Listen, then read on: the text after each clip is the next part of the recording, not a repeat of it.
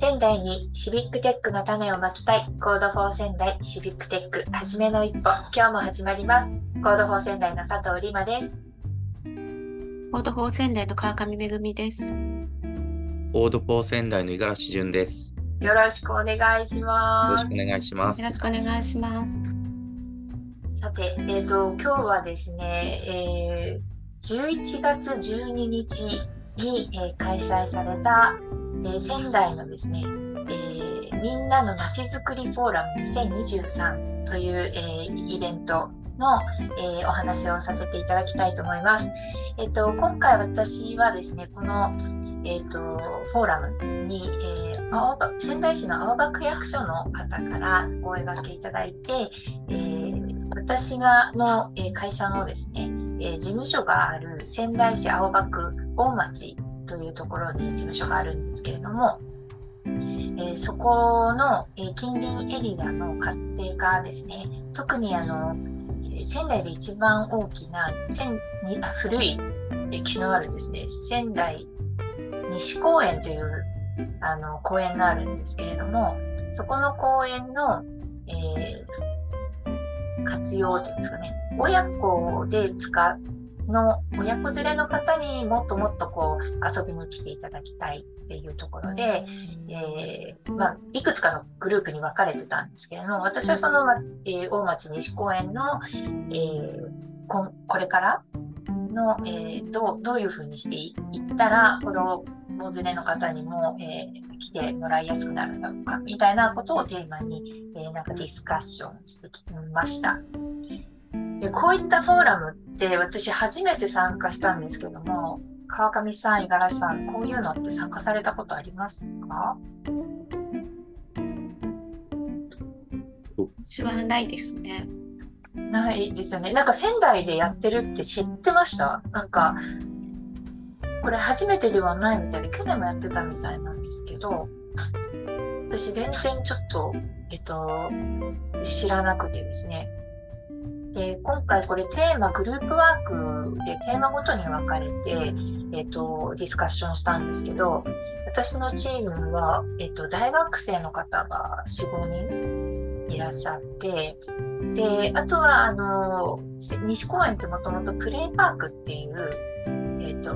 公園の中でこう遊び場を作っていらっしゃるその団体があるんですけれども、団体さんの活動。でその団体の方から、えー2名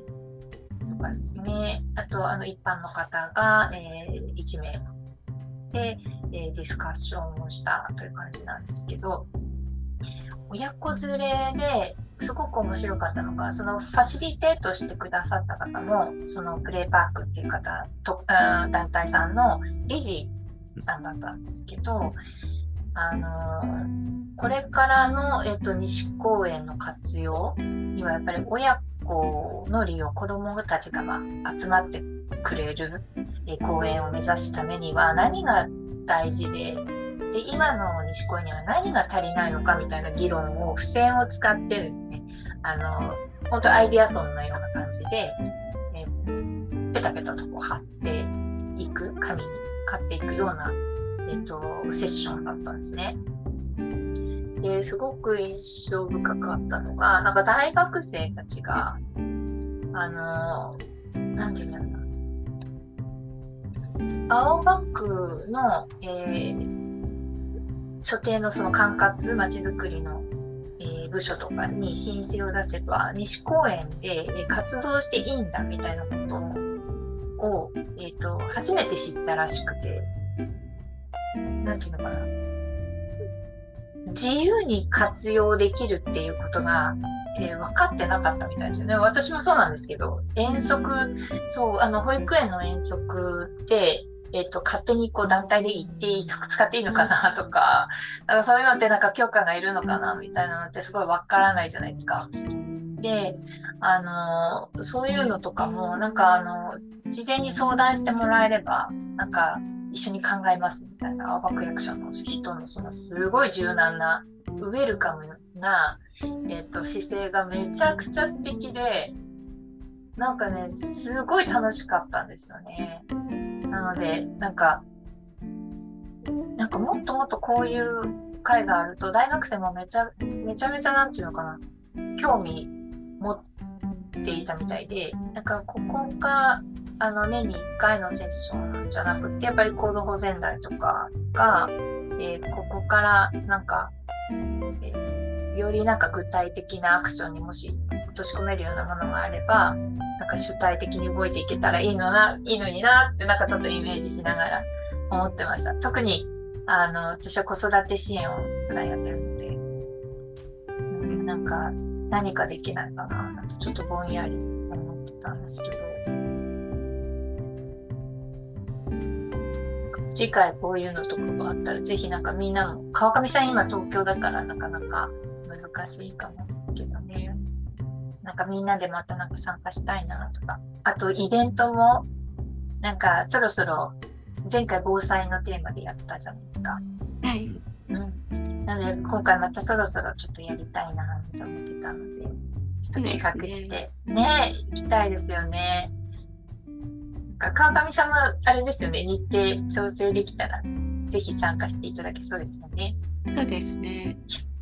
五十嵐さん今青森ですよね。はい。来てもらえますか？いや、こ来いと言われたら。いや、でも、うんあの、そういう事例って、例えばですけどうん、その、ね、あの、まあ、事例は作れたり、何かこう、例えば東京とかにこういう事例がありますってなったら、ちょっとやってみましょうかとかっていうのが、こう、どんどんこう、飛び火していくうん。ような、飛び火って言い方が適切じゃないかもしれないですけど、広がっていくような、うんうん。あのところはすごくあのいつもイメージするので、なんか、仙台行ってそういうのあったら、なんか三戸とか周辺地域で提案したいなとかっていうこともよくあるので、なんかそういう目線で参加したいなとは思いますね。いいですね。なんか本当にそうですね。なんかきっと地域が違っても課題似てたりするんですよね、きっとね。そうですね、なんか共通する、例えばですけど、あの子供親子の遊び場が少ないとかっていうのは人口規模関係なく、やっぱどこの地域でもあり得ると思うんですよね。その、まあ、都市部過ぎてないとか、うん。あの広いんだけども遊具が全然古すぎてないとか、うん。そもそもどういう使い方をしていいのかわからないとかさっきみたいな、うん。そうはい、そういうところの目線ではあのもう本当にどこでもあるあの課題だと思うので、そうですね。はい